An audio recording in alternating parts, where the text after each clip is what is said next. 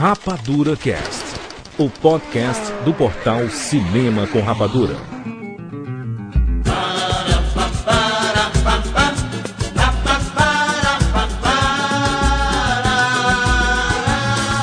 Sejam bem-vindos, seres rapadurianos de todo o Brasil. Está começando mais uma edição do Rapadura Cast. Eu sou Jurandir Filho e no programa de hoje nós vamos falar sobre brasileiros em Hollywood. brasileiros que participaram de filmes hollywoodianos. Então nós vamos falar sobre vários filmes, vários atores, atrizes, diretores, pessoal da produção que trabalha em Hollywood, que já fizeram alguma participação em algum filme especial. Vamos relembrar muita coisa bacana. Estamos aqui com o Maurício Saldanha. Ô, oh, Jurandir, eu quero um bonequinho do Rodrigo Santoro. devia ter, né? Quando tem do Loki e tudo. Mas, mas tem, tem na propaganda. Tem? tem? na propaganda lá, tem os bonequinhos. Do... Não, a propaganda do, da Oi, tem o Santoro. Ele tem um bonequinho no Japão. Olha, exatamente, exatamente. E direto do SOS Hollywood de Los Angeles, Fábio Barreto. Eu tenho muito medo do que o Maurício vai fazer com o bonequinho do Rodrigo Santoro. É, exatamente. Esse programa Eu ponho no YouTube depois. é um programa de família. Então nós vamos relembrar aqui muitos filmes, muitos atores, muitas atrizes. Vocês nem imaginam a quantidade de papéis que. E essas pessoas que estão participando que vocês pensam que não são brasileiros ou que são brasileiros e não são na verdade. Então nós vamos falar sobre tudo isso. Já voltamos.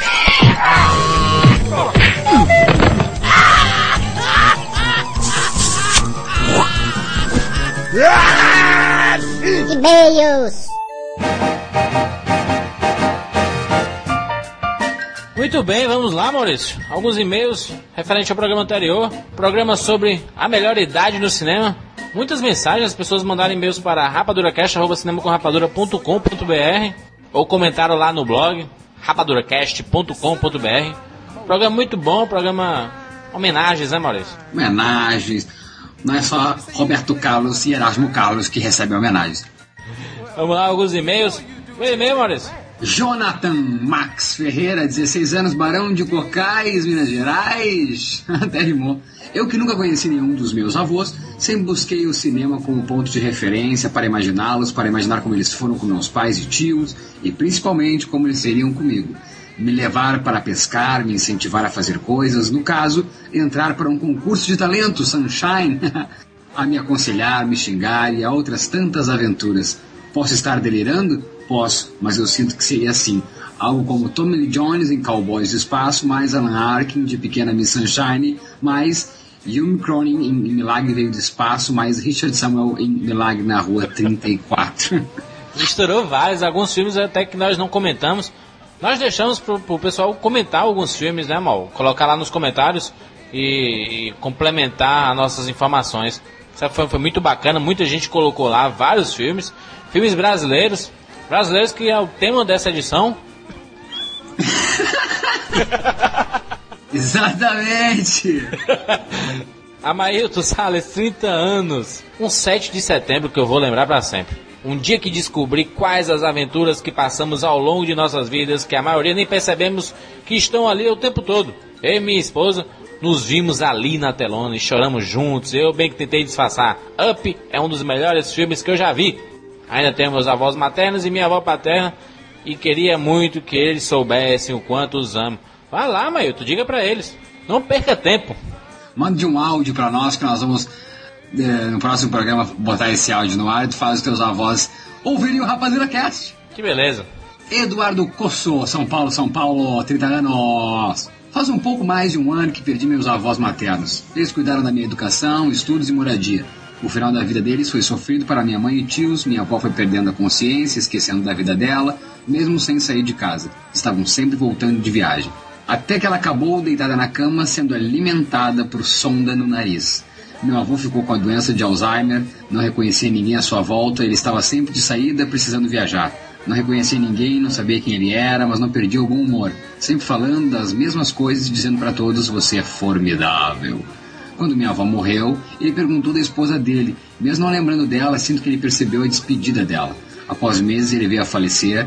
Quem estava com ele no momento viu ele olhando para alguém. Tenho certeza que minha avó veio o buscar, pois as almas deles estavam conectadas Parabéns pelo cast. Fiquei emocionado. Bah, a gente que ficou agora. Meu pai do céu, Eduardo. Muito bom, muito boa história. Muito bonita a história. É bonita sim, é bonita. Ele contou de uma maneira tenra e delicada. Parabéns. Sabe que minha, minha, minha Eduardo, minha, minha mãe quando perdeu a, a irmã dela, ela também sentiu essa coisa, ela sentiu uma energia muito forte no quarto, sentindo que alguém estava ali perto. Seriam essas almas buscando o corpo, enfim. Anjos da guarda que nunca deixam a gente. Alessandra Ferreira, 23 anos, São Paulo. Não tive a oportunidade de conhecer meus avós, mas mesmo assim me emocionei com o cash. Minha mãe tem 66 anos, já é melhor idade, mas com espírito mais jovem do que o meu. e também é apaixonada pela música A Volta do Boêmio, Nelson Gonçalves. Quando ouvi na hora, me lembrei dela no final do cast, quando o Júlio homenageou seu avô. Ela ouviu a música e veio me perguntar o que estava passando. Fui explicar para ela e comecei a chorar. Depois da choradeira, dei um enorme beijo e um abraço nela. Esse, esse ato da, da Alessandra é simbólico. Todo mundo faça esse, não deixa o tempo passar. Viu, gente? Não é pouca coisa não. Rapadura Cast tocando o Nelson Gonçalves. A, a avó dela veio saber o que, que é. O que, que tá fazendo essa guria ouvindo essas coisas? é o melhor podcast do Brasil, mãe. Ah, tá. Rapadura Cast. Eu te meio, Maurício. Rodney, é o Rodney, a dança da pamonha. Olha o curral. Rodney Buscemi, professor de desenho artístico e quadrinista, 34 anos, residente de BH City, Minas Gerais. Assim como o Thiago, eu fui praticamente criado pelo meu avô materno. Major Humberto Buscemi, nascido na Itália, ao norte da Sicília, em 1916. Ele foi para o Brasil com 3 anos de idade, junto com a sua família. Em Lafayette, Minas Gerais, fixou raízes. Serviu no quartel de São João del Rei, Minas Gerais, o 14º Regimento de Infantaria ou 14 RI, 14º Recanto Infernal, como meu avô carinhosamente o apelidou. Onde conheceu minha avó Olga e de lá foi lutar na Segunda Guerra Mundial pelo FEB, Força Expedicionária Brasileira. Durante a guerra, minha mãe nasceu e ele num hospital da Itália, ferido por uma granada, a qual o fez perder 35% da audição sob o nascimento de minha mãe. Meu pai nos abandonou quando eu tinha dois anos de idade e desde esse dia meu avô ajudou minha mãe a me criar.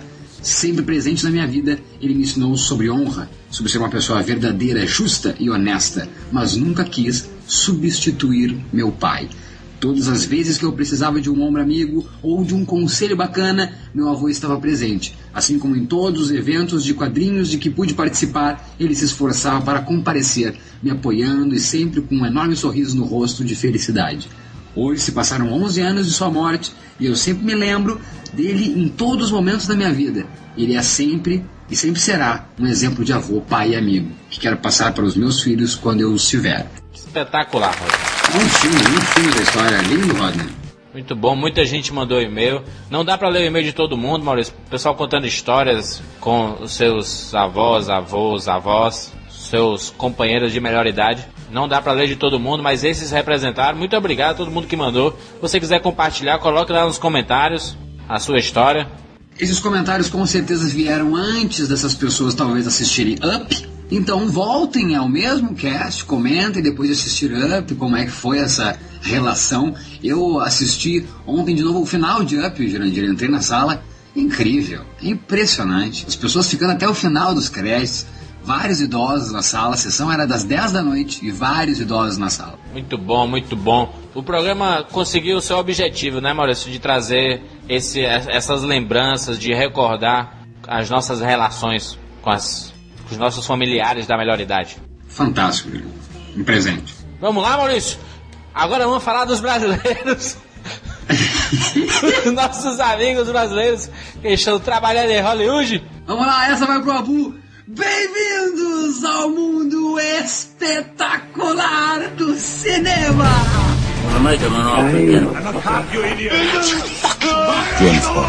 Life was life. You can't handle the truth. Johnny.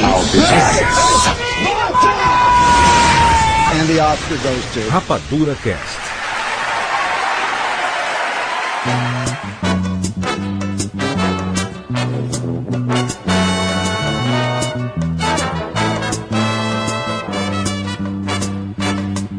Essa moça tá diferente, já não me conhece. O americano não gosta do brasileiro, né? Vamos dizer logo isso. É melhor eu me mudar daqui. Gosta sim, Gosta, gosta. O né? americano gosta do brasileiro quando tá aqui no carnaval. Pronto, exatamente. O americano gosta da brasileira, né? Os europeus adoram também as brasileiras. Todo mundo gosta das brasileirinhas. Na, na verdade, Maurício tem assinatura, inclusive. na verdade é o grande sucesso nos Estados Unidos, né? As brasileirinhas, brasileirines, né? Ai, meu Deus. Não, mas, mas, mas agora sério. Barretão, tu sofre preconceito nos United States. United States of America Dream of a World. Eu acho que eu preciso arrumar uma vaca e colocar na sala. Esses pais, Cara, eu nunca tive nenhum episódio de preconceito, nunca sofri nada, mas eu conheço muita história de, por exemplo, os, os americanos não consideram os brasileiros ah, caucasianos. Nós não somos caucasianos, não são brancos. Somos- Existe uma raça, existe uma raça para eles que é a raça latina. Então, Ah, se sim. você é de qualquer coisa lá, você pode ser um descendente direto de alemães de Santa Catarina. Você é brasileiro, logo você é latino. É verdade que o corte brasileiro é mais famoso que o próprio brasileiro? Que o quê? A depilação brasileira é mais famosa do que o próprio brasileiro? É, a história rola, né? Tem até filme com isso.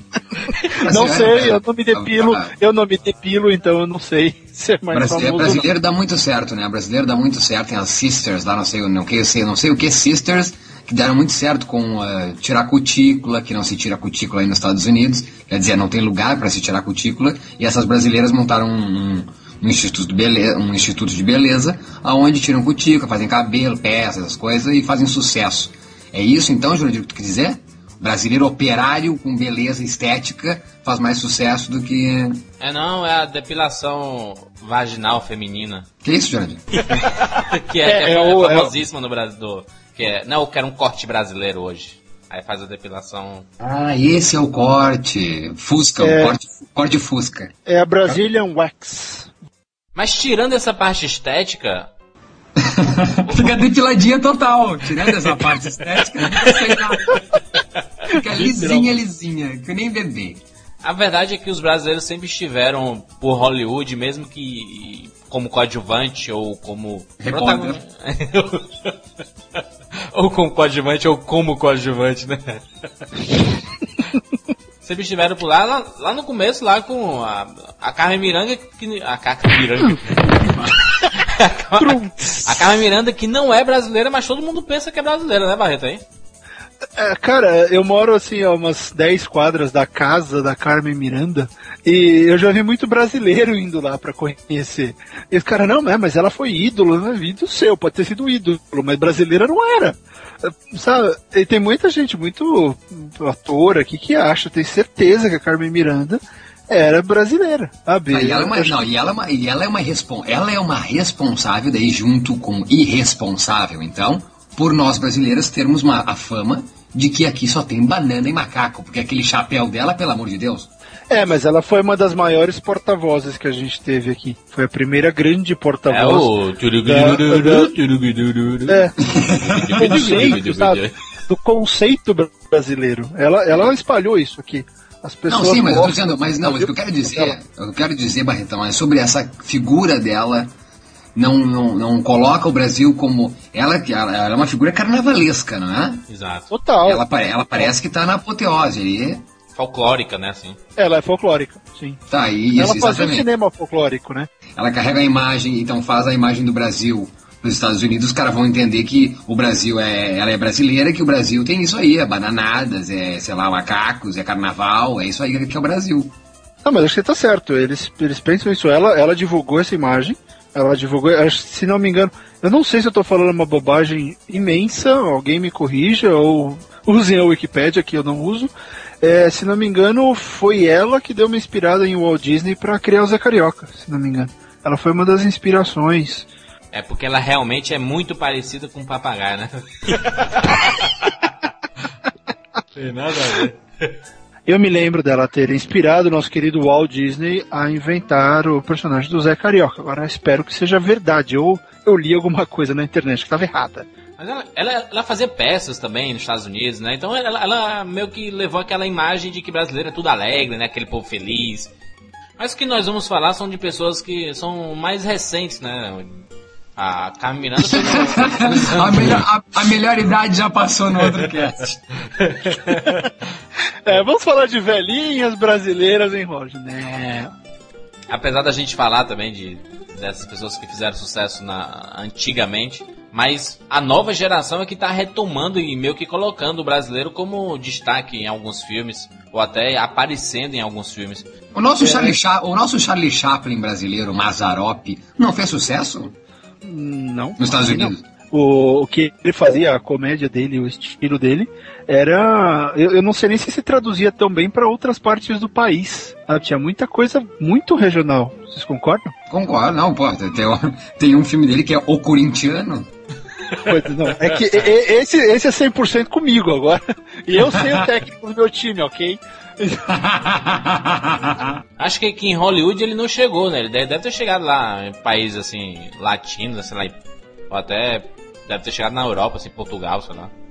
Tá, então vamos falar de brasileiro que chegou in the United States of America. Ah, deixa eu falar de uma pessoa, só, em vez de falar de. Não é terceira idade, não é nada, é só um momento de. Uh, acredito que homenagem válida. Uh, embora não tenha sido atriz, nem diretora, nem nada, tenho que falar aqui de Dulce Damasceno, que foi é. a primeira grande correspondente brasileira em Hollywood. É, que é uma pessoa que eu me espelho muito, procuro muito ler bastante coisa dela que eu acho, que eu ainda consigo ver. Aquela mulher é fantástica, ela desbravou esse esse lugar chamado Hollywood muito antes da gente imaginar e começar a mandar outras pessoas para cá. Então a Dulce não foi atriz, mas ela foi a grande estrela aqui durante muito tempo. Que legal, boa, bela lembrança. Eu li muito a Dulce na revista 7, bela lembrança. O, o cantor, né, o, o Emerson Nogueira também. o Emerson Nogueira faz muito sucesso nos Estados Unidos. E na verdade ele vendeu muitas cópias aí de, de regravações. Ele é especialista em, em regravar grandes clássicos, assim, mas num tom meio barzinho, né? Aquele violão, no máximo algumas flautas, assim. Ele é muito famoso no, no, nos Estados Unidos. Pouca gente conhece no Brasil, mas ele canta tudo. Não sei como ele consegue esses direitos para cantar. É, é, é, você falou uma coisa curiosa, né, Jurandir? Muito, é um cara que não é tão conhecido no Brasil, mas é mais conhecido aqui. E essa história se repete em diversos outros casos, né? Existe uma série de atores, atrizes, mesmo escritores, eh, estilistas. Você falou até do começo das mulheres das manicures, mas muito cabeleireiro. Gente que mexe com outras coisas aqui, que é famoso no exterior, mas que não tem a menor expressão dentro do país. Né? Isso sem falar em jogador de futebol, né? Que tem aos quilos.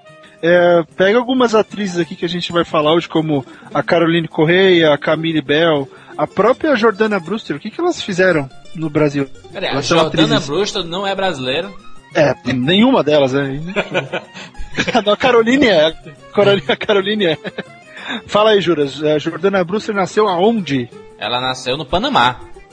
Mas Panamá. aí, bem novinha, ela foi pro, pro Rio. Sim, e tem uma coisa aí legal que é o seguinte: um filho de brasileiro independente de onde nasce no mundo, ele é considerado brasileiro. Ele pode ter dupla cidadania, mas ele é, ele não deixa de ser brasileiro por ter nascido em outro país.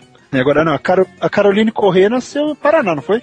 Exato. Mas quem é, quem é essa Caroline Corrêa? Gata, a mulher parece a Angelina Jolie, ela é fabulosa. Caroline, Mas mulher. É? Caroline de Souza Corrêa. Maurício Saldanha, você não tem noção. Ela Mas fala fez... que filme ela fez, meu Deus do céu. Ela participou coadjuvante em todos os filmes. Porém, ela participou do terceiro episódio do Star Wars, participou daquele stealth com Jamie Foxx, do Velozes Furiosos 3, do daquele Red Belt, né, daquele cinturão, ah, cinturão vermelho, né, com o Santoro. Santoro. Não, com David Mamet. Aonde ela aparece nesse filme? Eu vi esses dias. Coadjuvante, ela é mulher de alguém lá do Tu, mas tu, não, só que, eu, quero, eu, quero lembra, de... eu quero lembrar, tu viu o Red Belt? Eu vi. Não vi Red Belt, não lembro ah, dela. Só se ela for uma mulher ali naquela hora que a, que a Alice Braga então vai, vai vender os tecidos e ela é uma daquelas mulheres que tem ali a, a Rebeca. Essa mulher é fabulosa, fabulosa. Nossa. Fabuloso de quê? Fabulosa de beleza, é isso? É linda, linda. É muito bonita, é muito bonita. Muito tá, mas, tá, mas, mas é, largando a testosterona, é fabulosa como atriz? O que, que é? Não, ela só ela tem um agente muito bom que consegue colocá-la em, em qualquer em qualquer filme, entendeu? Ah, É, tá então- bonita, bonita, bonita, bonita. É, é assim, precisamos de uma extra bonita, chama aquela brasileira. Exato. Velas Furiosa, ela fala em português, Velas Furiosa. Aí, nasceu no Paraná! Umuarama! Olha aí, minha querida paranaense. As paranaenses são lindas, maravilhosas. Não, va- vamos falar, falar a verdade. A Mulherada do Sul é um espetáculo. É, uma coisa Do assim. sul do Cê- Ceará são lindas. Não Tá, conheço o sul do Ceará, mas as do sul do país são maravilhosas. Só, só querendo entender um pouco da- da- do que você estava falando, Barretão. Então, a Jordana Brewster, a Jordana Brewster pode ser considerada brasileira? Sim, ela deve ter inclusive passaporte brasileiro, ela é cidadã brasileira. Lógico, o local de, na- de nascimento dela foi em outro lugar, mas pelo, pelas leis de, de nacionalidade e registro no Brasil, filho de brasileiro é brasileiro. Até que se prove o contrário. Que maravilha. Então, Então- a Jordana Brewster é brasileira. Não, o filho, a criança nasce fora, você vai lá e registra a criança no, no consulado local. Então é feito o registro de nascimento de mais um brasileirinho nesse mundo afora. Jordana Brewster teve sucesso na vida como atriz? Não, né? Você conseguiu aí voltar até a lona e botar a carinha no pôster por causa da franquia Velozes e Furiosos que voltou. Mas antes disso, meu Deus, ela caiu num poço, né? Jordana Brewster tem uma coisa. Ela atua. Ela é uma péssima entrevista, aliás. Ela, ela atua por causa de, de- de- Porque ela tem um bom agente. Dois, ela se casou com um produtor. Então ela às vezes até se envolve nessa questão de, de produzir. E ela faz pela grana, porque ela não precisa. Ela faz para fazer mais dinheiro. Ela, ela, ela faz faculdade, acho que ela fez faculdade em Yale, se não me engano. A mulher é toda metida em, em estudar nos lugares caros e tal. Então ela tem uma, é uma outra perspectiva. Atuar não é o foco da vida dela. né? Tanto que ela aparece em poucos filmes. Se você parar pra olhar aí, a bibliografia dela não é extensa. É, o principal trabalho é o Velozes e Furiosos. Fez uma coisa aqui e outra ali, mas nada que. É, eu nada lembro, que do- diga. eu lembro da prova final, que ela fez também do Rodrigues, e, sempre inexpressiva, né? Sempre Sim. não, ela não consegue mexer a cara, a não ser só pra dar beijo. Bonitinha. Velozes Furiosos, Paul Walker pegou no filme, na, na série lá. Ah, na vida real também. Irmã, ir- irmã do Vin Diesel. não, Isso é corre. power. Isso é power. Eu sou irmã do Vin Diesel, caralho. Mas a, a carreira dela foi em seriados aí mesmo, em Velozes Furiosos. Ela até participou daquele Anápolis, né, com James Franco, se eu não me engano, né? Uhum. Aliás, tadinho de James Franco, né? Não, não acerta uma. Mas não é brasileiro. Tá, Não, mas- não é mas- brasileiro, mas- não acerta uma. Vale o comentário. Va- Vale um dever de casa, Caroline de Souza Correia. Coloque no Google Imagens isso. Ah, é, testosterona, faz nada, sabia? Mas, mas- mas mesmo assim, tudo bem. Na mesma linha, Caroline de Souza Correia linda, maravilhosa. Jordana Brewster, vamos pra Camille Belli. É. Eu lembro dela pequenininha. Tu lembra dela? Vocês lembram dela? Bem pequenininha, correndo do. Ela, é- ela apareceu no teaser logo do Jurassic Park 2, onde ela tá lá pa- passeando e. Olha, mamãe! Daí os, os dinossauros assim, pequenininho assim.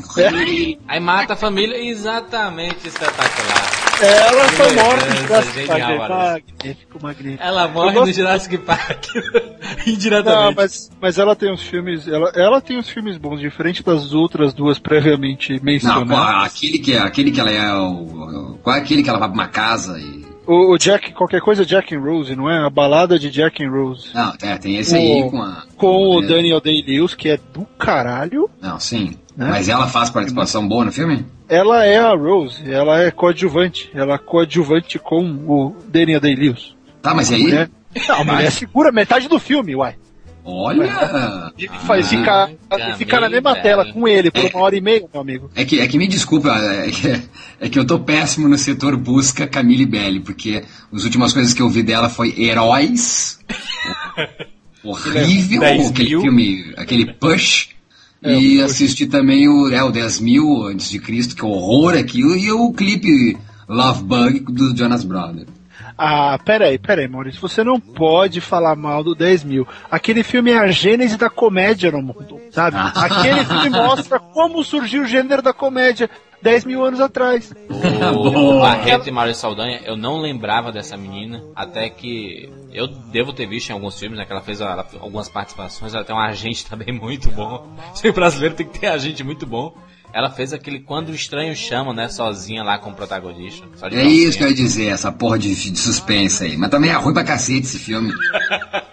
Ó, a Camille Bell, pra mim, não, não. Olha, eu vou ter que ver. Não, não vi a balada de Jack and Rose, vou ver o Barretão Veja. pra ver se ela segura essa onda. Do lado do Daniel Day-Lewis segurar a onda é difícil, hein? Não, mas recomendado, é bom, não, não é, não, a coisa não é ruim. O filme é, o filme é bom, o Daniel tá bem, ela também, ela é diferente, é engraçado. É, eu não sei explicar, faz tempo que eu não vejo também, mas me deixou uma impressão boa. Foi lá que eu conheci Camille Bell, foi assistindo, foi assistindo esse filme. E ela fez em 98 o Patriota, só que é o, patri- o Patriota do Steven Seagal. Do Steven Seagal. ela faz a Ela filha precisava lá. morrer, ela tinha que morrer por causa disso. Não pode fazer um filme com Steven Seagal e sair vivo desse mundo. Tá tudo errado. Tá, na linha de Camille Bell, Caroline Correia, Jordana Bruce, tem uma outra gatinha na parada. Quer dizer, eu não acho gatinha, mas Alice Braga. Olha só, é excelente atriz, eu acho ela excelente atriz. Ai meu Deus, a mesma cara sempre, Jurandir. Lógico, ela não pode também, ela não, não, não é multifácil. Não, acho bem, acho bem medíocre. Ô, Bobizinha, Não, que é isso, mano? Alice Braga. bem medíocre, faz o filme. O, acho que o. Olha aqui, acho que em Cidade de Deus ela tá melhor, que ela não faz nada. Ela faz Cidade Baixa, que eu gosto muito. Quase pornô o filme. A Via. Láctea, a Via Láctea eu acho um saco aquele filme, ela não me convence. O Se Sai Sobre a Cegueira, meu Deus do céu. Ela não Eu Sou a Lenda, ela paga o maior vale, ela é a única brasileira no mundo que não sabe quem é Bob o Marley. tal Bob Marley. O cinturão de. de Mas peraí, mas de- aquilo ali, mas aquilo ali é problema de roteiro, vai. Escreveram para ela falar que eu não é. sabia que era Bob Não, mas não Marley. interessa, mas é assim que ela apareceu, entendeu? Ficou chato e acho que ela sempre parece que ela tá. ah, ai, não sei, decorando o texto, sabe? Ela mostra muito assim que. que, que ai, não sei. É que eu, eu, eu vi há pouco o Cinturão Vermelho e acho que ela e o Santoro no filme estão péssimos, assim, só, canastrões. só que de qualidade ou não, o Eu Sou a Lenda que ela faz uma, uma boa participação. Ela ganha destaque no Eu Sou a Lenda também. Não, só um pouquinho. Uma coisa é a, a- a notoriedade que se ganha por aparecer, enfim, ao lado de Will Smith, cacete. Exato, exato. é. Agora, uma outra coisa é ser boa atriz. Até agora não falamos de boas atrizes. Camille Belli, eu não acho boa atriz, não, ao meu ver, perdão. Ao meu ver, Camille Belli não é boa atriz. Caroline Correia nunca vi mais gorda, agora que estão me dizendo quem é essa mulher. O, e a Jordana Brewster é péssima. Mas dessas ela é a melhor, pelo menos, né? É, Ah, é. sim, a, a Camille Bell, acho que ela teve um momento. Ela teve esse momento com o Daniel Day-Lewis e depois ela não teve mais momentos ah, dignos, não. Ela foi, fez papéis mais Não, mas- problemáticos, eu acho, mais ah, fracos. Não acha ela uma má atriz, ela fica desnuda como ninguém e não, e não tem vergonha. Quem? Alice Braga. Eu gostei dela no Sua Lenda. Eu acho que ela no Eu Sou a Lenda fez o papel, embora. Eu acho que o papel tava mal escrito. Eu não gostei do Não, eu papel acho que ela dela. não. É ela, Jogaram todas as cagadas pra cima dela. Barretão, fecha os olhos, Barretão, e lembra dela. Fecha os olhos e lembra dela, Barretão. A mesma Lembro. carinha de. A mesma carinha de ratinho assustado, sempre, todos os filmes. É, a- é a Jordana Bruxa que ri, né? Nossa, que maldade, Eu gosto muito. Beijo, Alice Braga. Eu sei que você escuta a Rapadura Cast. Mas sabe, mas sabe o que eu gosto? Eu gosto muito da. Eu gosto. Você falou que não, Maurício. Eu gostei muito da Alice Braga no ensaio sobre a cegueira. Porque eu acho que a cara de ratinho assustado que você falou coube legal ali. Eu adorei esse filme, aliás. Tem muito disso. No filme esse do Território Restrito, é isso? Com o Harrison Ford. Também é horrível o filme. O Rei Liotta, E- né, e tudo. É um saco, o Rei Liotta é, é, ah, o Rei Liotta é motherfucker, né? Rei Liotta, tu viu esse aí, The Crossing Over? O- Não, não vi, tava afim de ver. Vamos fazer um podcast só pra xingar o Rei Liotta, assim, uma hora de xingo. Qualquer coisa. Adoro gente fala mal dele. O Rei Liotta tem uma cara de escroto, né? É verdade, exatamente. O Rei Liotta tem- é impressionante, cara. Ele tem cara de puta que pariu. Tá, é, mas ele é mesmo. Dia, outro dia tava em Santa Mônica, fui tinha ido fazer uma entrevista, tava andando lá numa rua, encontrei, trombei ele, ele sentado lendo no jornal com a barba por fazer, um bonezinho, uma camisa amassada, aquele cara, eu sou o mendigo da rua. Não, era Rei Liotta, o caralho. Ó, Alice Braga, gosto muito de você. Tá, ela vai escutar, ela vai escutar e ela vai agradecer, Jurandir. Olha só uma coisa, Alice, É, Alice, Alice xingue Braga. o Maurício, o dia que eu for te entrevistar, lembre que eu falei que eu gosto de você, Maurício não gosta de você, vamos deixar isso claro. Não, não é que eu não gosto dela, não, não é a pessoa, é os, os personagens que ela interpretou, não gostei, não gostei. A Alice Braga, ela aparece eh, em 2002 ali com Cidade de Deus, mais por causa da Cidade de Deus então, né, que levou ela a esse status hoje de trabalhar com pessoas a nível de Harrison Ford e nível de pessoas como Will Smith. Não por ser sobrinha da Sônia Braga, né? Deve ter ajudado, não? Porque a Sônia Ajuda, também tem seu ajuda, Ah, o mas- Sônia Braga tem seu pezinho aqui. E tem Não. sua fama. Não, mas a Sônia Braga é mais tia dela há mais tempo do que Cidade de Deus ocorreu. Isso eu quero dizer. Sônia Braga, Ué, mas é- Gabriela, meu que? Gabriela. Então a sorte, a sorte dessa menina foi ser sub- na, na- a- mãe da irmã da mãe dela ser irmã da Sônia Braga, não sei se é por parte de pai, parte de mãe, mas enfim, ser sobrinha da Sônia Braga e o acerto do Cidade de Deus. Essa mistura gerou então trabalhinhos pra ela em Hollywood. É, Agora, de repente eu vejo, eu vejo aí uma, uma espera, sabe? Deve ter esperado para tentar dar o passo, esperou um filme bom aí, para aí sim usar essa a, a possível força da tia. quer dizer, foi- eu acho que foi uma coisa bem pensado. Foi uma coisa Não, bem tá pensada. legal. Ela não Foi deu engraçado. uma dessa de, de ator que vem pra cá pra tentar a sorte fazendo qualquer coisa, sabe? É você extra. Ah, Ah, não pô, ela, mas não, ela, não fez, ela não fez que nem a Vanessa Camargo, isso? A Vanessa Camargo foi cantar aí, cantar em Los Angeles. Não é Vanessa. Camargo agora, Maurício, é Vanessa. É o Vanessa, o Vanessa. Vanessa, Vanessa, what's up, Vanessa, motherfucker. O, o engraçado é que Alice, Alice Braga fez trampolim em 98 antes do Cidade de Deus, que foi seu trampolim. é piadinha. Salsifrufru. Palmas pra essa piada! Agora o nome Alice Braga, com certeza, porque Sônia Braga já estava em Hollywood, né? Na verdade, foi a representante dos últimos 40 anos, né? Sônia Braga no, em Hollywood. Brasileira, né? Sônia Braga, pelo amor de Deus, ela teve a sua, já que o Jurandir falou, né, vagina, no começo do programa, a Sônia Braga teve a sua tocada, tocada por ninguém menos que, que Mastroianni. Olha só, Marcello. Marcella Mastroianni E não lavou a mão, não lavou a na mão. Cattrall. Deu uns pega. Ah, tá. Kim Cattrall. Kim Sex Cattrall só, the Kim Cattrall só foi interessante quando foi mulher do Spielberg.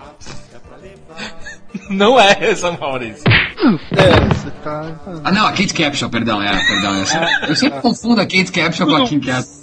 Mas enfim, eu tava falando do Marcelo Mastroianni pegando na vulva da, É da isso. Sônia Braga, não, ele não lava a mão uma semana, e o filme é... E o filme é... Valeu, Ferris Bueller. Gabriela... Gabriela... Ó, a Sônia Braga famosíssima por, por fazer a Gabriela, fazer a Tieta, né, no Brasil. Tieta. Mas, mas ela ganhou os Estados Unidos aí fazendo vários, várias participações, não muito em filmes, assim, ela fez vários filmes. Mas não. Ela participou de muitas séries, né? Ah, sabe uma coisa que eu, eu fico puto com esse negócio? Ela participou do Sex and the City, lembra do nome da personagem? Maria. Maria. Tá que pariu. É Maria. brasileira, qual é o nome da brasileira? Maria. Tá, mas o que que a Sônia Braga fez nos Estados Unidos? Além de participar de séries como Law and Order, Sex and the City, fazendo a Maria uma lésbica. Ela tem um caso com a Kim Cattrall, né? E a Sônia Braga, que Deus, aí fez a, a Desperate Housewives brasileiro. Exato, que, que horrível. meu. Dona- donas de casa desesperadas. Meu pai A. Sônia Braga também fez o, o Luar sobre Parador com Exatamente. o, O Richard, Richard Dreyfuss, Dreyfuss. Dreyfuss, que é um filme, eu acho um filme divertidíssimo. Ela, Agora, ela fez negócio- vários, fez, fez um Drink no Fez. Inferno 3. Aê, filmão, hein? Dali, dali, vampiro! Aliás, sabia, curiosidade, outro dia eu entrevistei Robert Rodrigues e ele me falou que esta porra desta série de filmes foi escrita e produzida para ser feita em 3D, mas eles não tinham dinheiro pra câmera. Fala aquele final do Drink no Inferno era, você parar pra ver, ele é 3D, ele tinha que ser 3D aquele negócio. Então, é, podemos esperar aí uma versão 3D de Drink no Inferno muito em breve. A verdade é que ela nunca ganhou o destaque, né? Um destaquezão, assim, em, em cinema mesmo em Hollywood. O destaque dela foi no Brasil, é. Esse Gabriela fez a vida dela e depois Tita, vem meu amor, vem com carro, eu corpo tem rosca. Ela fez até a Mulher de Anjo com a Jennifer Lopes, cara. Fez. Ela era mãe, não era dela? Era a mãe da Jennifer Lopez. Sim, la- latina e latina. É a latina, nova raça americana lá. e Você, Ah, sou- mas naquele eu- filme da, da, da J-Lo que ela fazia um. A Serena, é? Que ela fazia uma cantora. Selena, cantora Selena. Que saudade, Jennifer Lopez. Um beijo. Não, ela já. Ela, a, a- inclusive a Sônia Braga tem ah, indicações a BAFTA, enfim, Golden Globes, Kikitos, Golden É, Kikitos. E tem uma coisa fantástica que a Sônia Braga fez, que é tosco até não querer mais, mas ela fez Contos da Cripta. Ô, rapaz, que isso beleza. é do cacete, isso é do É, cacete. não, aquela caveirinha era muito legal, cara. E ela fez o beijo da Mulher-Aranha, que coisa linda, Sônia Braga. Nossa, filmão, filmão. William Hurt, é isso, contracenava com William Hurt e Raul Júlia, meu querido. Não, a Sônia Braga tem muito mais êxito, obviamente, que a sua sobrinha, e a sobrinha, com certeza, é muito mais nova que a tia, então torcemos que a Alice Braga faça sucesso como a sua titia. Vai fazer que a Alice Braga depois faça um remake de Tieta. Ou de Gabriel. de Gabriela. Ah, eu quero ver a Alice Braga com Gabriela. Mas enfim, nós vamos passar pros homens vamos continuar com, a- vamos continuar com as mulheres e vamos falar da Gisele Bündchen. Gisele. Fantástica, Gisele Bündchen. Estre... Que Foi estrela de táxi. espetacular. Tem, tem dois filmes na carreira. Que filmografia enorme. Não, mas falei que ela contracionou com a. Ela contracionou não, né? Mas ela esteve no mesmo ambiente que Meryl Streep, cara. Que Streep é, ela esteve no mesmo ambiente, já vale, né? Respirar o, ar. Diabo Veste Prada, né? Ah, olha, É. de, de Horizontina, Rio Grande do Sul, pra fazer o Diabo Veste Prada. Uma salva de palmas pra essa bela. Gisele Bündchen. Não precisava nem falar, gritando não no final do táxi. Gente, o que é aquilo? E sabe o que é o pior? Táxi é tão ruim e teve uma, uma revista que eu me recuso a dizer o nome, que deu essa porra na capa. Como é possível alguém vai dar uma capa de táxi? O filme nem bom era. É um cúmulo. Como é que, como é que esse filme tem destaque? Me explica. Não, a Só pergunta por que causa fica dela? é. A pergunta que fica é. Claro que só por causa dela. Esse filme foi só em cima dela. Exato. Tu acha que High School Musical, é, Crepúsculo ganha capa por quê, Barreto? Agir é, é muito bonito, agir. Agir? Agir. Eu quero saber Agir agora. Pe- Pensamento. Gi vende revista aí no Brasil? Vem. Vende, vende. Vem. Vocês comp... ah, agora vamos à pergunta fatídica. Vocês compraram revista da Gi? Não, Olha só. Aí, não, tá compro, vendo? não compro revista. Olha só, eu, eu- eu só compro a Veja. O seu olha só. argumento acabou de cair. Eu quero, uma coisa, eu quero saber uma coisa. Se a Queen Latifah, que é, é, já público e notório, que é homossexual, se a Queen Latifah deu uns pega na G. Eu acho que não, porque a G tava no auge do romance com o Jack DiCaprio. Quarterback? Ah, não era, não era o quarterback lá? Não, não, era o, era o Léo ainda, era o Leo Jack do Titanic. do DiCaprio. Não, a melhor coisa que a, Queen, que a Gisele Bündchen fez na vida foi fantástico o programa onde ela fazia ela mesma. A melhor coisa que a Gisele Bündchen fez na vida foi nascer, meu cara. Dali pra frente é consequência. Ela é uma bela modelo. Eu aqui, ó, falando honestamente, nunca vi modelo igual. A postura que esta mulher tem desfilando é algo de se babar. Eu, eu, eu- a o que eu sinto vendo ela num, num palco desfilando é o que eu sinto vendo os filmes de Paul Thomas Anderson. Ela é uma obra-prima desfilando. Agora, como atriz, como atriz, ela é 2012, é o Holocausto, é o fim do mundo. Ela ganhou duas indicações ao Teen Choice Awards. Quem é que escolhe, Jurandir? É a filha do Barreto? É o filho do Barreto? Teen Choice Awards. Pelo táxi, hein? Ah, Pelo táxi, tá vendo? Ela é a bad É. guy e a, e a, e a, e a performance explosiva feminina. É, ela pôs uma banana de dinamite na boca e acendeu. Demais. A, a única, a única coisa boa que eu lembro do táxi é aquela hora que ela vai revistar a sargento lá, coronel, e ela faz Aquilo é um fabuloso. baculejo espetacular na mulher. Olha só, É, já que nós eu estamos só falando lembro de disso também, eu não lembro mais do filme. Eu só lembro dessa cena. Esqueci do resto. Tem no YouTube aí, a gente vai colocar aqui pra vocês se deliciarem com a performance da G. Já que nós estamos falando de tantas atrizes péssimas, eh, vamos falar de atrizes que a gente gostaria que tivesse nos Estados Unidos, essas novas, assim, que a gente não falou ainda de algumas que a gente vai falar, mas agora, só para dar um break dessas ruindades, falar de algumas boas atrizes brasileiras que a gente gostaria que tivesse no grande ecrã americano. Em as Cardinal. Fernanda Lima, Fernanda Lima eu gostaria. Hum, Fernanda Lima eu gostaria. Eu acho que a Fernanda Torres. Fernanda Torres chegou a fazer um filme que chegou a passar, que é o, o filme do Walter Salles, do Barbarreto, perdão, que é o Que Isso Companheiro, chegou a passar, né? O grande mundo, é o mundo afora, inclusive nos Estados Unidos. É, mas não foi. A Fernanda Torres não ganhou grande notoriedade nos Estados Unidos. Eu, acho queria que, a Fernanda- eu, eu- eu acho que a, que a Fernanda Torres poderia participar de um Sex and the City lá, que ela faz tão bem lá com os normais, né? Que é toda esculhambação. Isso, olha que legal. é a- Exatamente. A Fernanda, a Fernanda Torres é a emplacar no Sex and the City. A Fernanda Lima, acho que dá pra dar uma chance. Quem mais Fernanda tem Lima? atriz? Que Fernanda Lima, Maurício? Que fe... para com Fernanda Lima, Maurício, ela é ruim. a Eu novela gosto, da eu gosto da Fernanda Lima, gosto, pô. Poxa, acho que melhor que a Juliana Brewster. Ah, é, mas ué, manda a Fernanda Lima casar com algum produtor americano.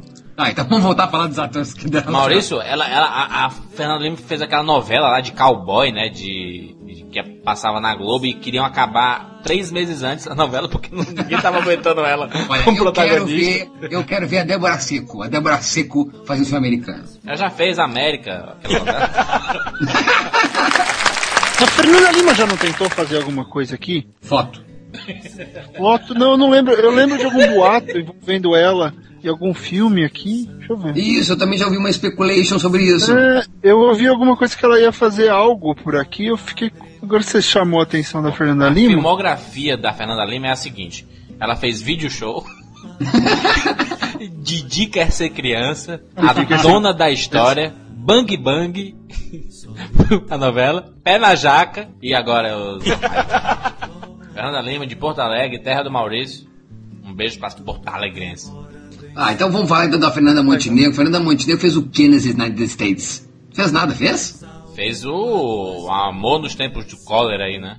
Que é filme da New Line. Eu não sabia que esse filme tinha sido produzido por aqui. Eu achei que esse filme era argentino, era um filme sul-americano, mas é produção New Line. Né? Michael Newton. Jurandir né? me surpreendeu. É, pois é, pois é. Ó, que maravilha. Eu não É, gosto ali- do filme, eu não gosto do filme, não. que maravilha. Eu não gosto. O mal Não, que, tá bem maravilha, que maravilha ela participar, mas eu, eu- eu não gosto, não.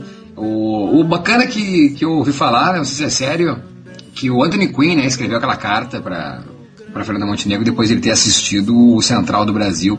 Anthony Quinn escreveu emocionadíssimo uma carta. Eu acho que eu, eu acho que Fernanda Montenegro merece um, um programa no Rapadura Cash, uma biografia. Porque ela fez Boa. muito filme bom. É, é, se, se a Meryl Streep é a deusa de- do cinema atual, no Brasil, esse post é da Fernanda Montenegro.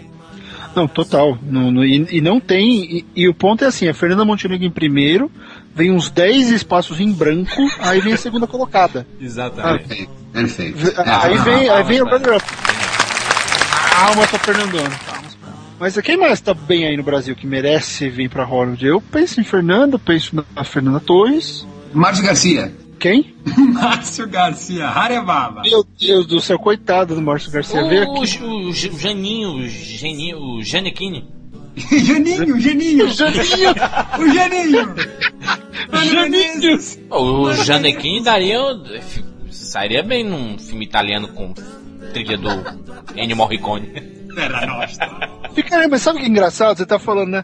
Falando do Janequine, que é um cara altamente admirado pela mulherada. Por que, que esse povo não dá certo? Tipo, a Malumada. Por que, que a Malumada não fez nada aqui, sabe? Olha, a malumada.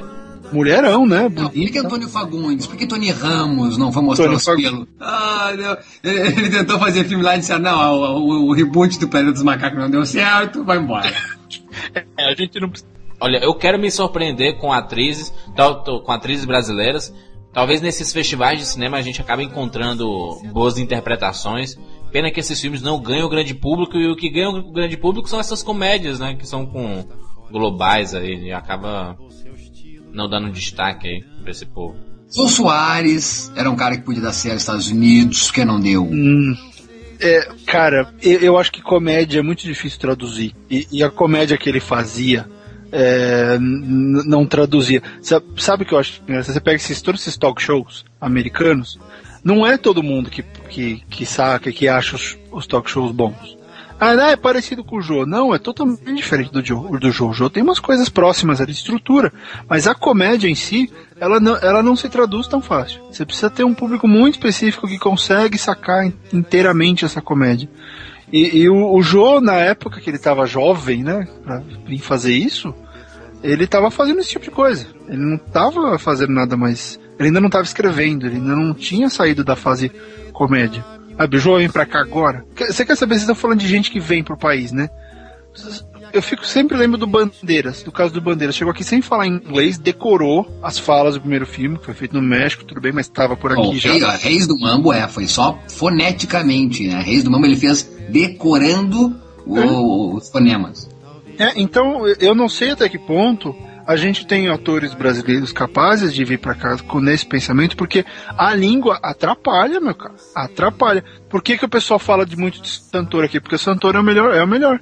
Sim, ne- nesse aspecto é um cara que consegue vir pra cá e falar inglês. O cara consegue ir pra Berlim e dar entrevista em inglês. Sabe? Tá, mas um pouquinho. Então- Uma, coisa é, uma coisa é falar, que, que- o Barretão também sabe falar muito bem inglês, a questão é, é saber falar inglês e outra coisa é saber interpretar em inglês. São as duas coisas, né? Eu acho que você, eh, os diretores procuram isso. Se você parar pra pensar, né, Maurício? O cara tem que ter alguém capaz de entregar a fala do jeito que ela tem que ser falada e, claro, também atuando. Eu, eu acho que nessa equação não adianta você entregar um lado só. Eu acho que esse é o grande ponto. Não tô criticando os nossos atores, mas tem que ter algo. Alguns desses caras, eles têm que ter essa disposição de arriscar também, né? De Não, não, pegar eu- e. Vou me expor, porque você se expõe, né? Você não se expõe. Não, sem dúvida. É que eu acho que o que o que Santoro, é, se não for o 300, não teve outro filme que ele fez que não foi um personagem latino. Isso eu acho um saco de ver os brasileiros no filme fazendo um papel de latino, entendeu? Então por isso eu gostei do 300. É o único aquele filme que ele não é um latino. Agora nesse É, filme ele era um iraniano. Mas quando vocês falaram de, de língua, o Jô Soares ele fala cinco línguas, né? Sim, sim. Por isso, acho que foi até por isso que o Maurício falou, né? Porque o Jô Soares seria um ótimo partido É. por esse aspecto. Ele tem todo o aspecto, todo o lance linguístico tá na ponta da língua. Eu tenho uma lembrança muito boa. Jô Soares fez Ceará contra o 007. Ele fez o Jamie Blonde. Eu gosto muito do Jô Soares, 71 anos, na labuta, o melhor entrevistador do Brasil aí. É, eu, eu. E vamos falar então mais de Santoro. Santoro é um cara que realmente tá pra fazer cinema. Ele largou a TV, graças a O Deus, cara, largou é, o, no- é o- é o cara de Hollywood, do Brasil no Hollywood é o Santoro. Largou novela, já filmou com o Demi Moore, já filmou com. o- Pô, aquele filme lá, o. Como é que é aquele filme lá o de Natal, lá, surpresas no. Ou Simplesmente Amor. Simplesmente Simplesmente amor. Amor. Muito Cara, legal. Com a, com a Laura Linney. Né? E qual coisa também com a Rachel Weisz, não? Sim, né? que Era com quem ele contracenava, não era? Exato, a história Laura dele era com a Laura Linney. Mas então, Laura Linney, Peixa, pelo amor de Deus, né? Uma grande atriz aí do cinema independente. O, o próprio Cinturão Vermelho que trabalhou do lado de, porra, John Mantenha. Fala sério, amigo. Trabalhou com David Mamet. Fala sério. O cara trabalhou com grande gente, aí. Trabalhou com Benício Del Toro, trabalhou com o Steven Soderbergh no Che, né? Nas duas partes do Che. aí. Exatamente. Aí Soderbergh. Não, olha, o, o Santoro é de invejar a carreira dele. E o Giannichini com certeza deve pedir aí uns truques, né? O cara trabalhou com o Jim Carrey, meu querido. Que satisfação no Philip Morris aí. Agora vamos dizer também que o Santoro, a gente tem que acreditar muito o Rodrigo Santoro, me- mesmo ele. Ele, olha, ele foi galgando as oportunidades dele, né? Sem Criticaram dúvida. muito lá com, por causa do Panteras. Assim, ah, mas ele não fala nada. Foi, virou motivo de chacota. O brasileiro adora fazer chacota com as pessoas que tentam alguma coisa fora do Brasil. O próprio Rubinho Barrichello. Mas foi por isso que eu te disse, o cara tem que estar disposto a se expor, porque a exposição acaba gerando isso. Mas quem é que Ah. não queria? Eu não queria Barretão. Tá lá sem falar nada, do lado da Demi Moore, da Cameron Diaz, da Lucy Liu e da Drew Barrymore. Não queria? Pelo amor de Deus, tudo bem que ano depois me deixaram, me deixaram falar com a Cameron O cara Diaz, fez o filme, quietinho do o lado filme dela. Testosterona de 2006, o 300, meu, não é não, não é mole. O cara ser o vilão da parada, me- mesmo sendo tosco assim, careca, voz de, de demônio aí, mas o cara tá lá, ele é o Xerxes. E sabe uma coisa? E sabe uma coisa que do Santoro que eu acho admirável? E eu tenho razão nenhuma pra puxar o saco do cara, não. Sempre curti o que ele fez, até abriu despedaçado, eu acho muito bom. Bicho de Sete Cabeças, N filmes do Santoro me deixaram sempre. O Carandiru é demais também com ele. E mesmo a, a- como era aquela, aquela série da Globo que ele fez, era uma série de fantasia, É me o fugiu o Rogerinho nome. Maria. Hoje é dia. Hoje é dia de putz, fabuloso. Então, eh, pô, já tinha visto tudo isso, aí entrevistei esse cara.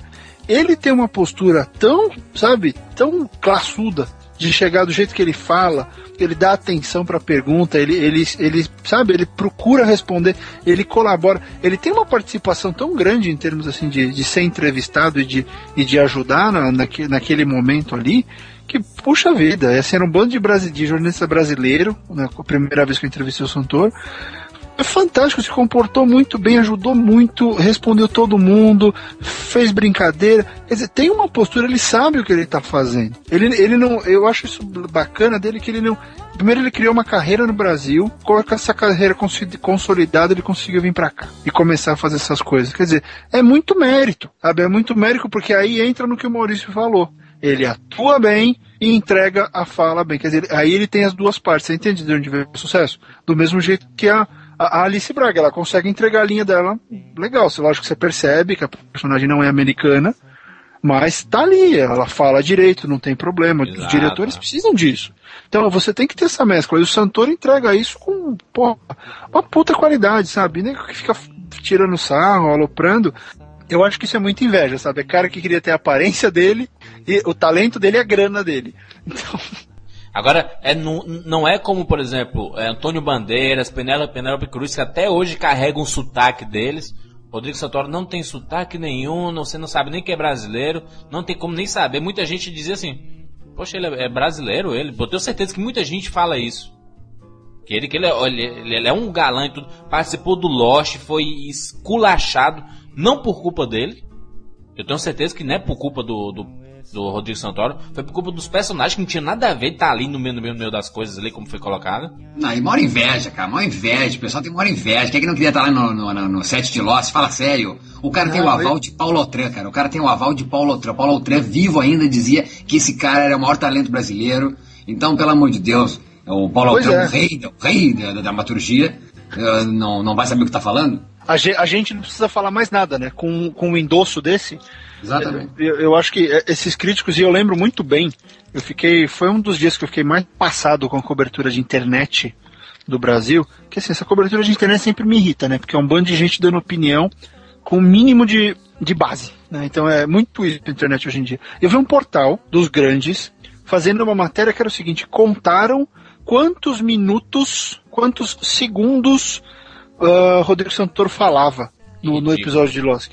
Quer dizer, o brasileiro realmente mede sucesso ou relevância da pessoa pelo tempo de fala. Não, é, cara, é, pelo é tempo que ele abre a boca, quer dizer, abrir a boca significa sucesso em Hollywood. É um absurdo. E é um absurdo um editor de um portal pensar desse jeito. Exatamente. Carregar esse tipo de, esse tipo de conceito para uma cobertura jornalística. É irrelevante o quanto tempo o Paulo falou no episódio de Lost. O relevante é a presença dele ali e o personagem tendo um arco de história. Essa é a relevância. Ele é um ator, ele é contratado para atuar, não para falar. Mas essa, é, é, essa mídia escrota, essa é a parte da mídia escrota.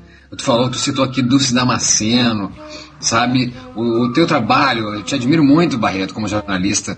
Então, é, é complicado para o jornalismo é, é, trabalhar junto com essa mídia escrota, sabe? Isso não é, na verdade, isso não é jornalismo, né? Eu não, eu não sei definir como é que é isso. O pessoal pega realmente é, é a o deslize que qualquer um faz, sabe? É aquela pessoa que tropeça no meio da rua e tu, em vez de ajudar e perguntar se tá bem, tu começa a dar gargalhada, sabe? Tira foto e posta e sei lá o quê. É complicado demais isso, sabe? Ah, o caso da Vanusa agora também é, é, o mesmo, sabe? Tá certo que ela tava com a letra, que ela podia ter lido direito, mas enfim, cara, pô, a mulher tem labirintite, tava chapado de remédio, sabe? Ninguém sabe cantar porra desse hino brasileiro, cara. Daí vão cair em cima da mulher. 40 anos de carreira, hein, Mal?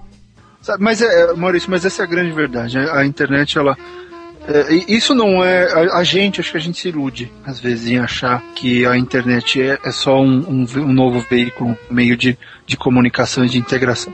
A internet é um antro de baixaria, sacanagem.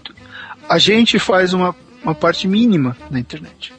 Qualquer pesquisa, qualquer coisa de sucesso no Brasil, de sucesso financeiro, sucesso de milhões e milhões de, de hits diários, está vinculado a humor, a tiração de sarro. É, e, eu tô, a, o Twitter é isso, cara. O Barretão, Barretão eu tô apavorado é com o Twitter. O Twitter tá virado em 99% de tweetadas de baixaria, de coisa cômica. Não tem uma é, coisa séria.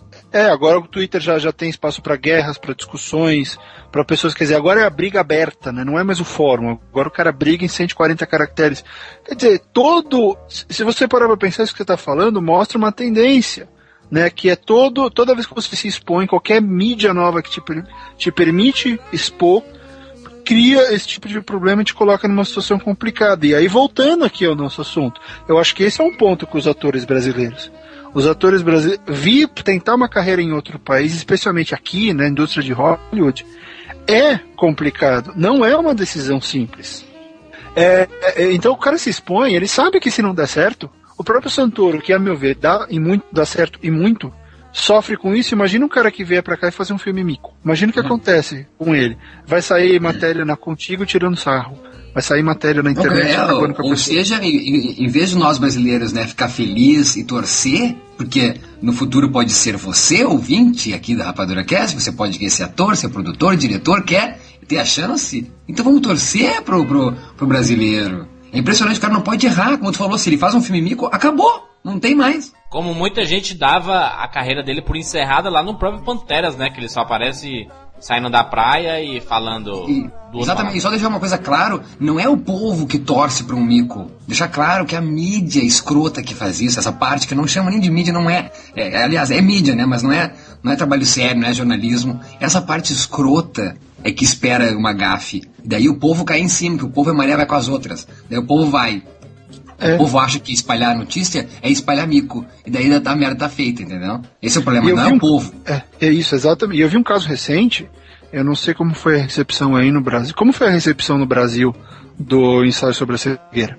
Como, como a imprensa tratou o filme? Eu já estava aqui.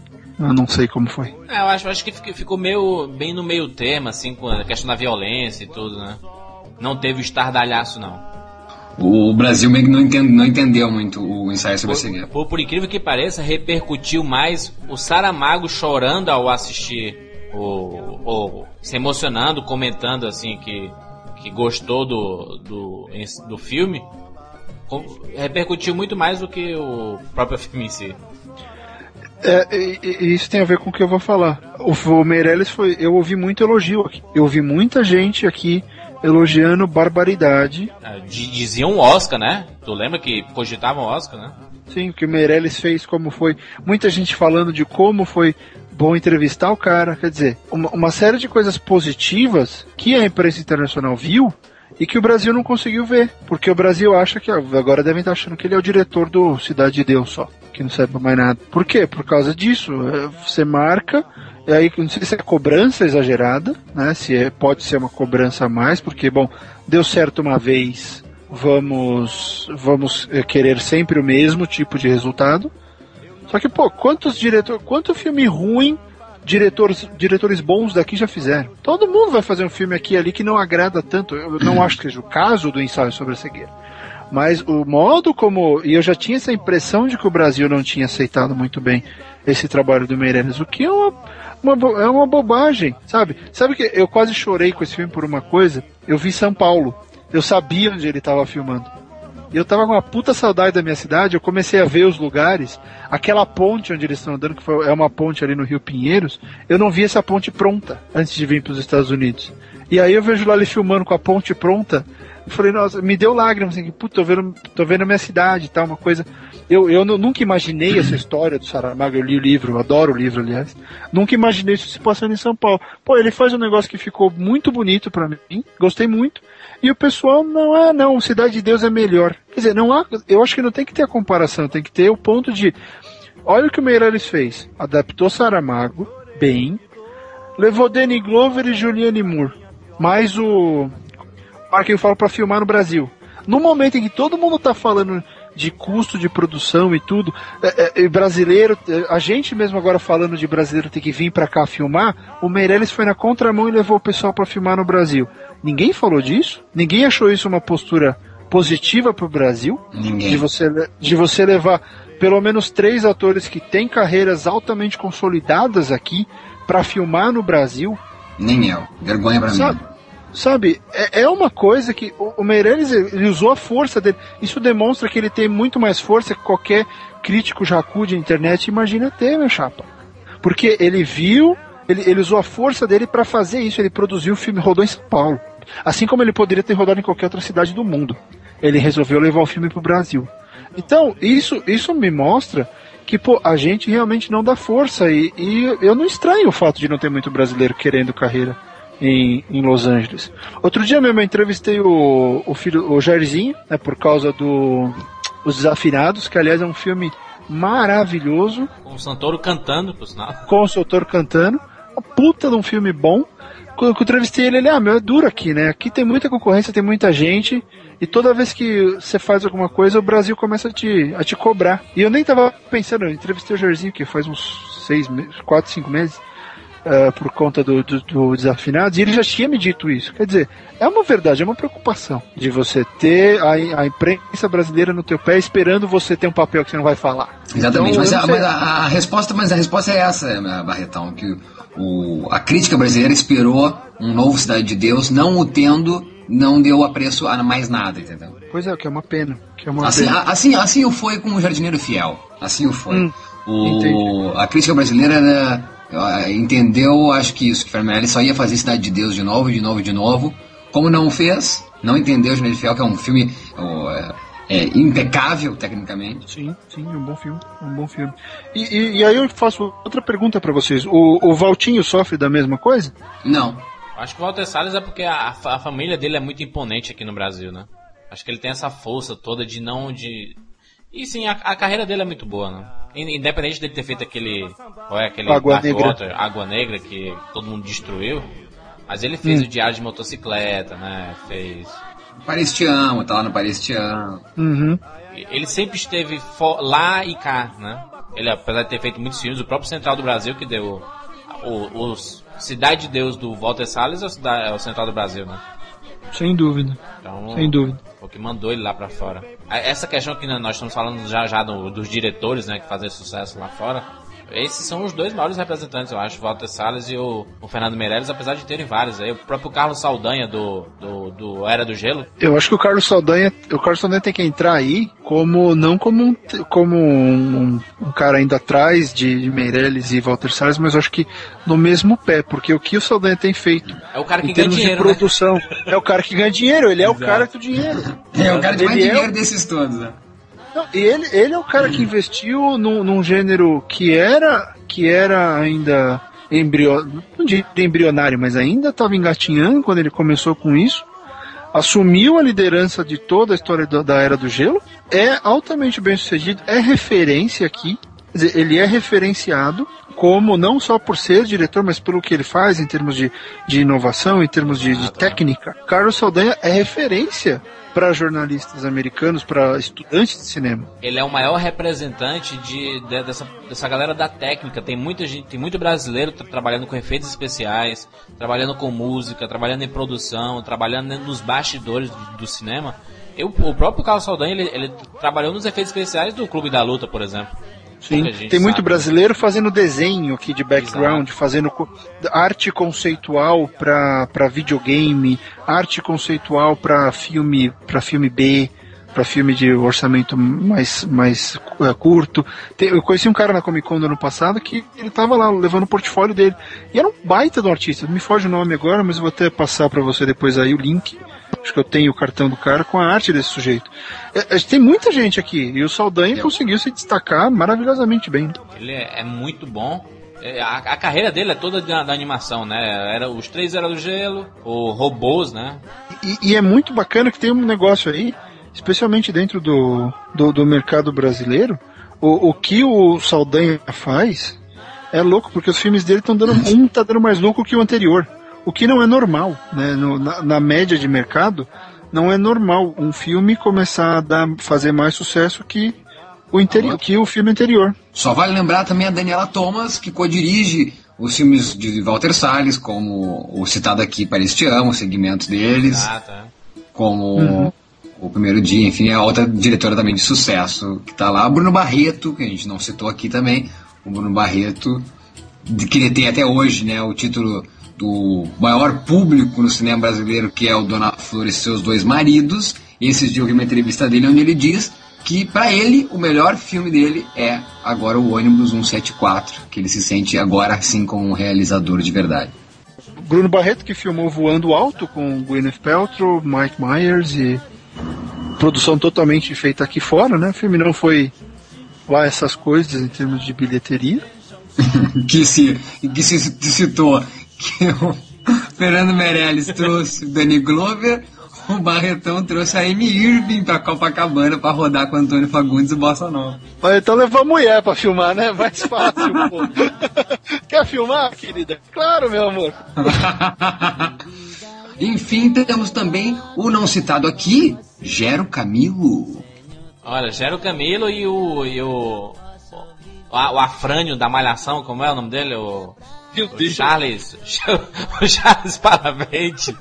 Eles fizeram o Chamas da Vingança, né, cara? Eles participaram do Chamas da Vingança lá, filmaço do Denzel Washington. Nossa, é, o- é o Man on Fire com o Denzel Washington, né? Exato. Pois é. E aí, vocês lembraram de uma coisa, né? De brasileiros que fizeram pontinhas. muito... Vocês lembram? Quem lembra aí de Orquídea Selvagem com Milton Gonçalves? Milton Gonçalves. aham. né? Fazendo o chefe de uma obra lá. Milton Gonçalves, pra quem não lembra, ele fez Kickboxer 3. Não, não, mas essa aí foi Genial, demais. Milton Gonçalves da Orquídea Selvagem, cara, isso é retrô demais. Cara, ele, ele é a lenda que. né? Eu lembro a última coisa que eu vi do Milton Gonçalves foi, o foi o Aquária. O- a Da ficção Sandy. científica da Sandy. É. Milton Gonçalves, pô, cara, gosto muito dele, de verdade. Gosto, gosto dele, simpático. Aliás, tem, tem, tem muita gente que vai começar a trabalhar, que já começou a trabalhar, a própria Gisele Thier com mercenários do Sly. Aí o cara vê o filmar no Brasil, que beleza, coisa linda. O, o José Padilha, também agora que a- a- as portas arregaçou para ele do planeta depois de ter ganho Berlim com o Tropa de Elite. Não, não pode deixar de citar o Andrucha também. O Andrucha tá Andrucha, começando a fazer, ótimo. começando a trabalhar nos Estados Unidos. O Andrusha Waddington, baita diretor Casa de Areia, que trabalhou com as duas citadas aqui, Fernanda Torres e Fernanda Montenegro. Não tá vendo nada de Fernanda Lima. As Fernandas são poucas. e, e também, poxa, Halder Gomes, Jurandir. Não podemos deixar de citar Raul de Gomes, cearense, trabalhando em Hollywood, trabalhou como dublê de filmes de artes marciais, como Mortal Kombat, por exemplo. Ele está dirigindo filmes, dirigiu Sunland Hit, lançado sucesso em home video, dirigiu The Morgue, tá dirigindo Área Q com o cara que faz o o Dr. Burke do Grey's Anatomy, mas tá fazendo filme hollywoodiano, ele e o Sérgio Saginito, com a produtora dele lá de filme independente. Nos... Isso é bacana, são brasileiros produzindo filme nos Estados Unidos pros americanos. Eu vou atrás desse cara, né? Não sabia de Halder Gomes. Vou atrás de Halder Gomes Tá amanhã mesmo. Tá na hora. Nós temos três edições sobre Raul de Gomes, podcast 27, 28 e 29, falando sobre dub- dublês, falando sobre a carreira dele internacional e a carreira dele nacional. Muito bom, vale a pena dar uma conferida nesse material. Raul Gomes, ícone mor, fã do Rapadura Cast, fã do Cinema com Rapadura, tá sempre nos escutando aí. Um abraço, Raul. Um abraço! Área Q, a primeira ficção científica de ETs feita no Brasil. Em Quixadá, no Ceará, tava. Ai, Ceará! A terra do ZT! Que isso, rapaz?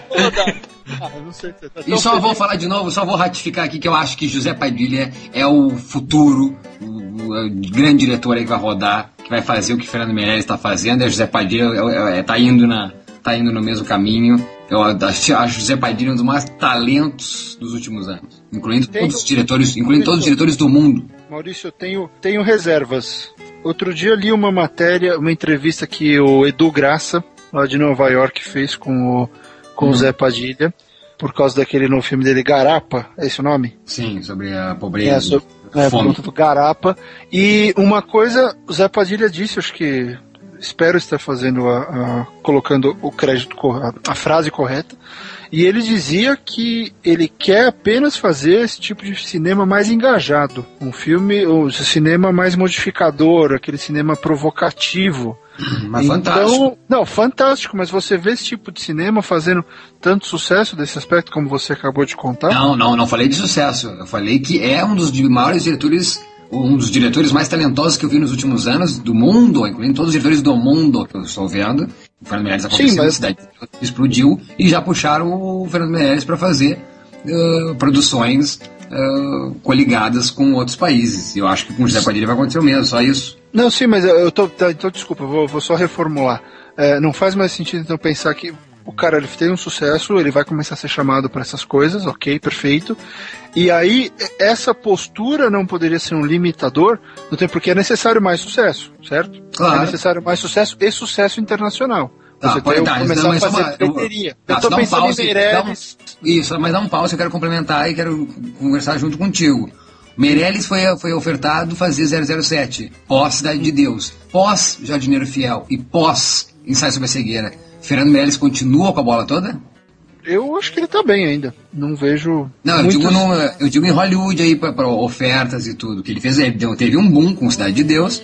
E é, Sim, sim. até foi a tua questão, né? Se o cara não continuar fazendo sucesso, Exato, é um, exato. um Essa é a minha agente, é, uma- preocupação. é um agente limitador. É, eu- eu- eu- nesse aspecto eu tô dizendo, eu, eu go- gosto, go- tudo que eu vi do Padilha eu gostei muito, mas eu fico pensando nisso, porque é- é, eu acho do caralho o sujeito tá disposto, a, eu quero fazer um cinema que muda a cabeça dos outros. Não, mas Eu- o, eu sempre- o- foi, foi o que deu um break na carreira, por exemplo, do Oliver Stone, né? O Oliver Stone fez muito isso.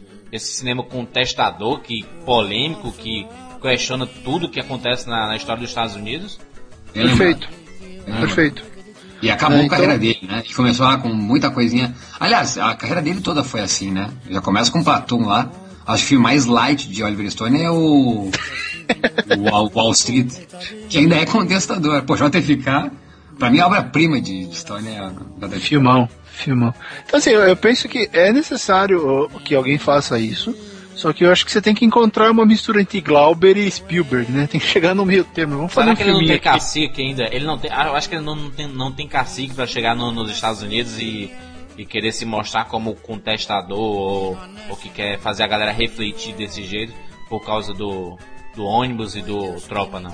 Eu vejo, é que eu vejo o Padilha como um cara que vai chegar na Europa. Ele, eu, eu não vejo ele com, com Não. perfil de, de vir contra. Aqui, os Estados Unidos já tem Michael Moore. Tá bom, vai, vai, vai refundar a no- a novela vaga.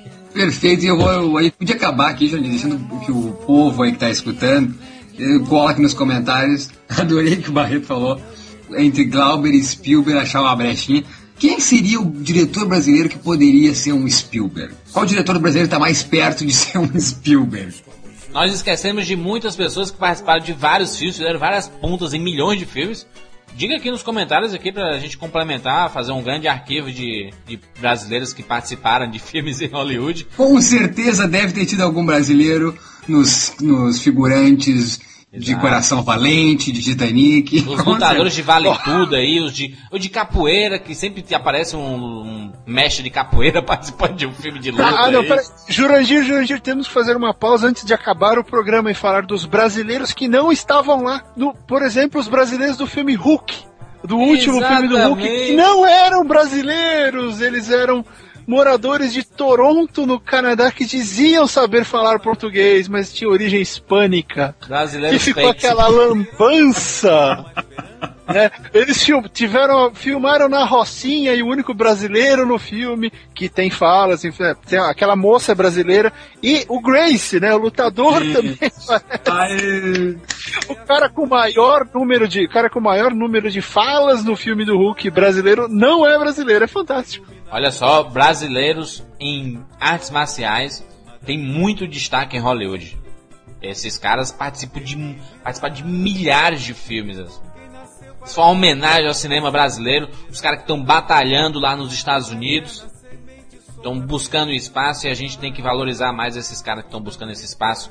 E não ficar colocando chamadas depreciativas em jornais e revistas e sites e twitters da vida aí. E por mais que eu tenha falado aqui de alguns atores que eu não gostei dos personagens e suas interpretações, eu fico de joelhos e aplaudo todos esses citados. Muito bem, palmas a todos. Valeu. Até semana que vem.